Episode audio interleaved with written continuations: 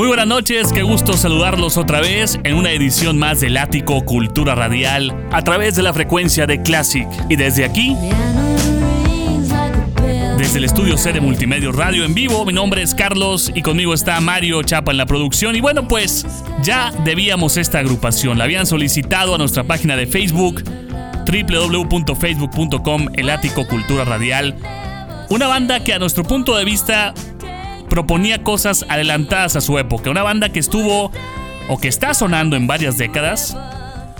Y que bueno, también hay una historia de problemas detrás de esta agrupación. Que en uno de esos problemas crearon uno de los mejores discos de la historia, ¿eh? Cuando se separan para grabar Rumors. De eso vamos a platicar hoy porque está con nosotros en el ático Fleetwood Mac. Muy buenas noches, vamos a viajar a la historia de esta agrupación. Hay mucho que platicar pero hemos tratado en el ático de compilar lo más importante, lo más, vamos a llamarle mainstream, lo más comercial para que el programa suene con los clásicos que deben de sintonizarse. Viajamos a 1967, donde el guitarrista Peter Green, luego de abandonar la agrupación John Mayall's Blues Breakers, convocó a su amigo, el baterista Mick Fleetwood, y al bajista John McVie y al guitarrista Jeremy Spencer para formar una nueva agrupación. Sin embargo, McVie, por cuestiones contractuales con John Mayall, no pudo aceptar la proposición. Por ende, y por el tiempo que duraba su contrato, Green llamó a Bob Browning para tocar el bajo. Este nuevo cuarteto musical se denominó Fleetwood Mac, nombre que propuso Green y que tomó de los apellidos Mick y John Fleetwood y McVie y con ello dieron su primer concierto el 13 de agosto de 1967 en el British Jazz and Blues Festival.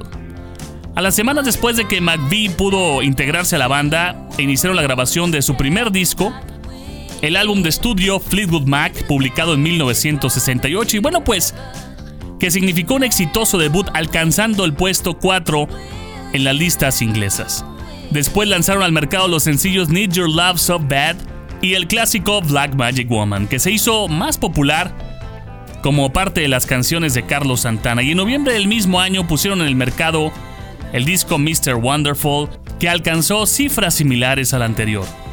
A finales de septiembre de 1968 se añadió la banda Danny Kirwan como tercer guitarrista y grabaron junto a él el sencillo Albatross, que llegó a ser el primer éxito en el Reino Unido de la banda, ubicándose en el puesto número uno en las listas del mismo país. Al mes siguiente, en enero pero de 1969, se trasladaron a los estudios Chess Records en los Estados Unidos, donde firmaron con la discográfica Immediate Records y lanzaron el sencillo Man of the World, otro gran éxito en su país de origen. Sin embargo, al poco tiempo, dicho sello se declaró en bancarrota y por ello tuvieron que buscar un nuevo contrato discográfico. Apple Records, el sello creado por The Beatles, los buscó ya que un dato muy interesante es que en ese momento Mick Fleetwood y George Harrison eran cuñados, pero por decisión de su manager Clifford Davis prefirieron firmar con Reprise Records. A mediados de 1969 fueron lanzados los recopilatorios English Rose en la Unión Americana y The Pierce Bird of Good Omen en el Reino Unido, que contenían ambos los sencillos y lados B de estos y también algunas pistas extraídas de Mr. Wonderful. Y así iniciamos la historia de esta banda a través de Classic, la banda de blues, de rock, la banda inglesa con toque californiano, la banda de problemas, de propuesta y de una música que hoy en día suena como si se acabara de producir. Bienvenidos al especial del ático con Fleetwood Mac. El ático.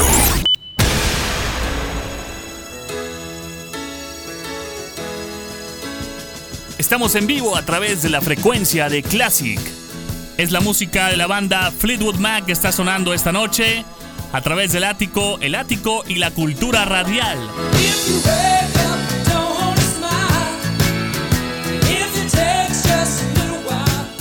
Como cada fin de semana en esta transmisión especial desde el emblemático estudio C lanzamos la señal a través del ático. Vamos a viajar más con Fleetwood Mac. Hay mucha historia de esta agrupación, estamos tratando de resumir lo más importante, los acontecimientos que marcaron más la historia de la agrupación. Y para eso tenemos que viajar al encuentro entre ingleses y californianas. viajar a esta mezcla que hizo que Fleetwood Mac cambiara rotundamente. Y eso sucedió Cuando Mick Fleetwood buscaba un nuevo lugar donde grabar el siguiente disco de Fleetwood Mac, él encuentra los estudios Sound City en Los Ángeles, California, en donde va a escuchar en ese momento un disco homónimo de un dueto llamado Buckingham Nicks. Esto fue en 1974. Esto lo animó a invitar a la pareja sentimental conformada por Stephanie, la famosa Stevie Nicks, y Lindsay Buckingham a unirse a la banda. Lindsay y Stevie se encontraban en el estudio B de Sound City y Lindsay decidió tomar un descanso en ese momento cuando escuchó la canción Frozen Love de su disco Buckingham Nicks en el estudio, a donde se encontró con Mick moviéndose al compás del solo de la canción, bailando prácticamente en los estudios, y ese fue el momento mágico. Así, así se conocieron. Se había acordado grabar el siguiente disco de Fleetwood Mac en Sound City, aun cuando Bob Welsh estaba en la banda, pero este decidió salirse y en ese momento Mick llamaría a Kit Olsen de Sound City diciéndole, quiero escuchar o quiero trabajar haciendo referencia a Buckingham Nicks. ¿Recuerdas la cinta que me pusiste? Dime, buscamos un guitarrista a lo que Kit dijo, bueno, ahí hay un problema porque nunca lo tendrás a él si no tomas a su pareja. Es un conjunto. Tendrás que aceptar también, si quieres que trabajen contigo, a Stevie Nicks. Fue ahí donde comenzó la nueva alineación de Fleetwood Mac. Esa nueva alineación propiciaría uno de los momentos más impresionantes y exitosos de la historia del rock. Con un estilo soft rock cercano al country, grabarían con Reprise Record el álbum Fleetwood Mac 1975, que los metería de lleno en la cima de las listas de popularidad norteamericanas y británicas también, con sencillos como Rhiannon, Say You Love Me y Over My Head, gracias a que Buckingham pulió y mejoró las composiciones de los miembros restantes de la banda. Con este álbum vendieron más de 5 millones de copias a nivel internacional. Estamos hablando de Fleetwood Mac a través de Classic y vamos a escuchar parte de esta producción que para muchos esta es la alineación original de Fleetwood Mac, aunque cuando iniciaron realmente con The Original Fleetwood Mac no estaban Stevie Nicks y por supuesto tampoco estaba Lindsey Buckingham. El ático. Estamos en la noche del ático a través de Classic para todos ustedes. De verdad que Fleetwood Mac era una banda, es una banda adelantada a su época en sonidos, en producción, en voces, en todo, ¿no? Pero llegaría un disco que yo creo que marcaría la historia de Fleetwood Mac para siempre. Y vamos a platicar de esto a través de Classic en el ático. Estamos en vivo en la cultura radial. ¿Qué disco es? Ese que yo toco todos los jueves en la noche en la parte, en un pequeño balconcito que tengo en la casa de todos ustedes. Ahí suena, ahora en su nueva edición, el disco Rumors.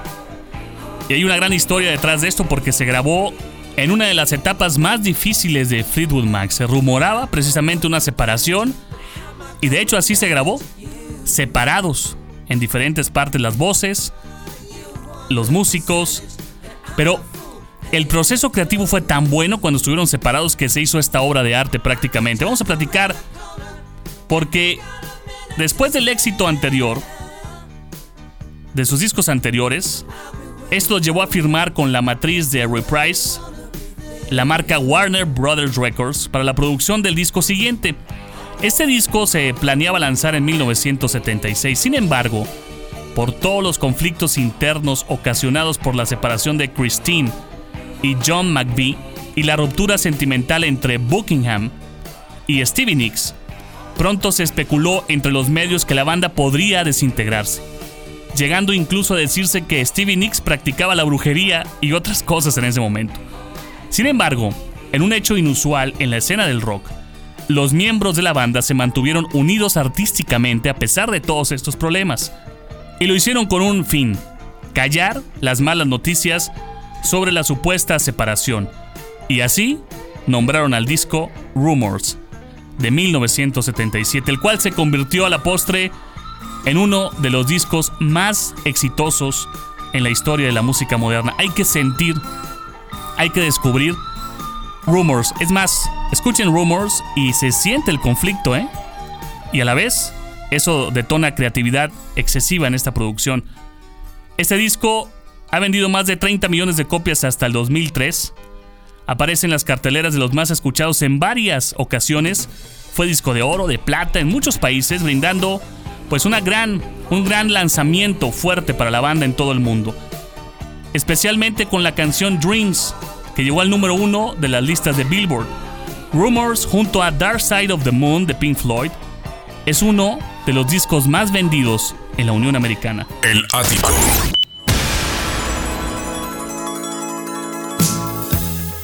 Noche del ático, cultura radial, una noche de los rumores de Inglaterra, de California, una noche de Fleetwood Mac. Vamos a platicar porque posteriormente al éxito de Rumors se mantiene el éxito comercial y artístico con el álbum Tusk de 1979, del cual hay muchos, muchos clásicos que se desprenden. Está Sara, está Tusk, está Over and Over y muchos más que pueden ustedes ver en esta producción aunque no repetirían lo logrado con Rumors, porque Rumors, habíamos platicado anteriormente, es uno de los mejores discos que existen. Se los pongo así de fácil. Pero bueno, era muy difícil llegar al nivel que Rumors había alcanzado, pero no bajaron de calidad musical. Y así realizan una gira promocional para esta producción Tusk, que se vería reflejada en el disco doble Fleetwood Mac Live de 1980, el cual contiene las canciones inéditas Fireflies y Farmer's Daughter. Después de esta gira, Stevie Nicks grabaría su primer disco Belladonna, que debutaría en 1981 y en el que participan grandes artistas como Tom Petty y Don Henley y muchos más. Mientras que Buckingham editaría con el sello Elektra el long play Law and Order en Estados Unidos, el cual destacaría más que todo el sencillo Trouble, el éxito en solitario más grande que haya tenido hasta la fecha. El ático.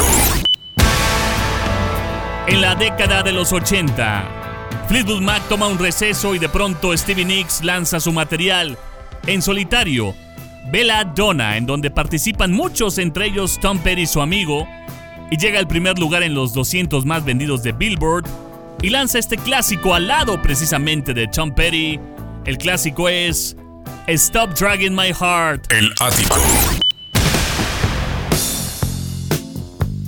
Una noche de clásicos, una noche soft, una noche de mucha propuesta con Fleetwood Mac a través de la frecuencia de Classic, el ático. Aquí suena la cultura radial.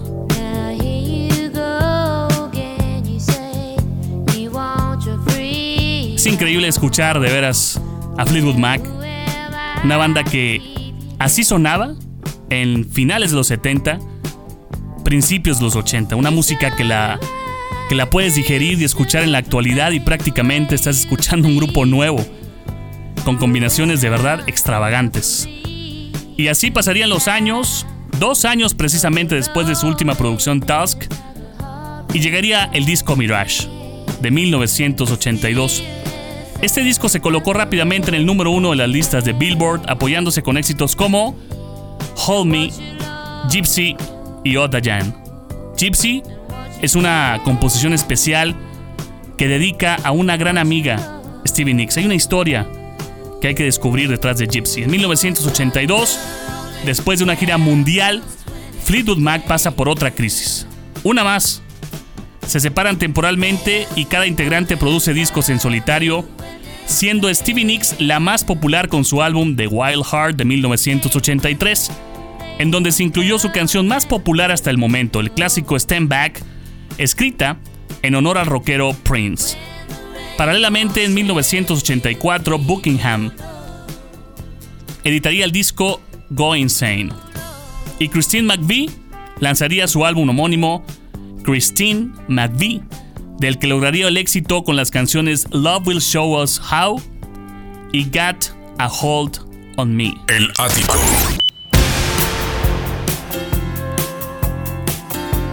Estamos de regreso a través de la frecuencia de Classic. Y está sonando con nosotros esta noche en el ático Cultura Radial la música de Fleetwood Mac. Una gran combinación de músicos, de voces, de dos países. de Inglaterra y de Estados Unidos, de Londres y de California, de Los Ángeles precisamente. Ahí se reúnen estilos country, folk, rock, soft, blues, de todo tenía Fleetwood Mac. Y cada clásico era diferente, distinto. Una historia de problemas y de grandes discos también. Vamos a viajar ahora al año de 1983 aproximadamente. Para ser exactos, después de la producción Mirage, que había tenido un éxito rotundo, empujado precisamente por esta canción de fondo Gypsy y una fuerte pauta en MTV.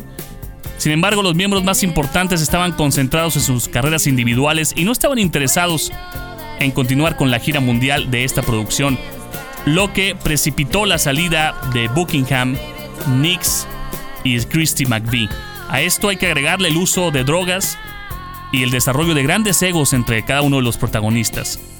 Entre ambos discos, Stevie Nicks grabó, como habíamos comentado, Wild Heart y Rock a Little en 1985, mientras que McVie también trabajó en muchas cosas independientes como solitario. El proyecto de Buckingham Go Insane recibió críticas muy favorables, pero no tuvo la misma respuesta del público. Vendría la producción Tango in the Night, antes de todos estos sucesos, un gran disco, un disco de 1982.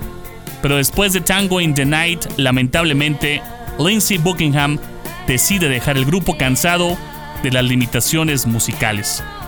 Aunque las salidas de Buckingham, McVie y Stevie Nicks fueron seguidas por un reemplazo, lo cierto es que nunca Fleetwood Mac volvería a sonar igual. El ático.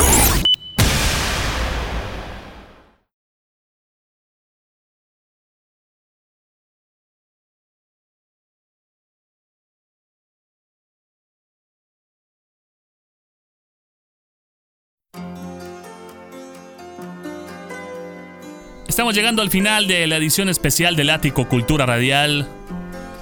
Una edición con Fleetwood Mac. Wait a minute, baby. Stay with me a while. Said you give me life, but you never told me about the fire. Los integrantes de la tercera formación de Fleetwood Mac hicieron a un lado sus diferencias y se reúnen para celebrar el 30 aniversario del grupo y el vigésimo aniversario del disco Rumors. Y para celebrar este acontecimiento grabaron un especial con MTV titulado The Dance. Este disco llegó a lo más alto de la lista de Billboard. En el 98, Fleetwood Mac fue admitido en el Salón de la Fama del Rock, además de recibir un premio por su aporte musical en los premios Brits en Inglaterra. En el 2002, Nicks, Fleetwood, McVie y Buckingham se volvieron a encontrar en el estudio para grabar Say You Will, un disco de madurez y reflexión, y debutaron en número 3 en Billboard, empujados por el sencillo homónimo y por Peacekeeper. El éxito del disco permitió una gira de estadios totalmente llenos durante el 2004. La salida de McVie antes de la gira, los proyectos personales de Buckingham y los deseos de Nix de que McVie regresara al grupo postergaron una nueva reunión de la banda. En marzo del 2008, la cantante Sheryl Crow dijo que estaba dispuesta a trabajar con Fleetwood Mac, sobre todo por los trabajos previos con Stevie Nicks. Sin embargo, Buckingham más tarde salió a desinflar el globo diciendo que las conversaciones entre la banda y Sheryl Crow no fructificaron.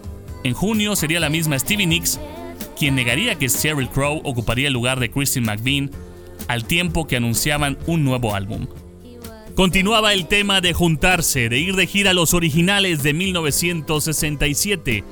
Finalmente, en las presentaciones celebradas el 25 y 27 de septiembre en la Arena O2 en Londres, Christine McVie fue invitada para interpretar la canción Don't Stop. Era la primera aparición de Christine McVie con la banda desde 1998. Empezaron los trámites, las ideas y bueno, finalmente se concreta esta gira de regreso que por fin se da a conocer el 13 de enero del 2014. Sí, estaba Fleetwood Mac completo. Una gira denominada On With The Show, que se inició a finales de septiembre del 2014 y culminó en noviembre del 2015. Pero los números fueron impresionantes. Fue uno de los tours más exitosos de la historia de Fleetwood Mac, ya que en 2014 recaudaron 74.1 millones de dólares y en 2015 lograron juntar 92 millones en ventas de taquilla, sumando un total de ganancia para los miembros de Fleetwood Mac de 166 millones de dólares. Con respecto al eventual disco de reunión en marzo del 2015, Mick Fleetwood comentó que podría demorarse un par de años y que estaban a la espera de las contribuciones de Stevie Nicks, ya que ella ha sido ambivalente ante su nueva producción. En diciembre de ese año, 2015, Stevie confirmó su interés en grabar una nueva producción con la banda y contó que ya tenía escritas algunas canciones. Al día de hoy seguimos esperando ese disco de reunión, que vuelvan a sonar juntos, Fleetwood Mac. Y lamentablemente cuando las cosas parecían ir mejor en esa gira de reunión, en abril del 2018, casi 15 años después de su último disco, Say You Will, Fleetwood Mac expulsa literalmente al guitarrista y fundador Lindsey Buckingham por diferencias de criterio con la cantante y ex esposa Stevie Nicks, que habían escalado durante los últimos cuatro años en sus presentaciones. Incluso Stevie Nicks había amenazado con dejar Fleetwood Mac si Lindsey Buckingham no se iba. Como reemplazo entró el guitarrista Mike Campbell, famoso por su carrera con Tom Petty, y el ex vocalista de Crowded House, Neil Finn.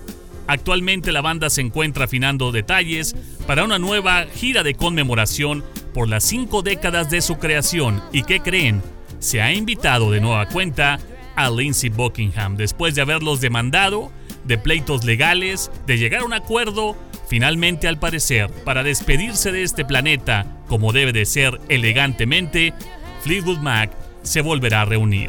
La canción Dream se viralizó en diciembre del 2020 para las nuevas generaciones, gracias al usuario de TikTok Dogface, cuando en un video, mientras se grababa patinando, tomando jugo, puso un extracto de esta canción, Dreams, de la producción Rumors, que tuvo millones de descargas en el mundo entero.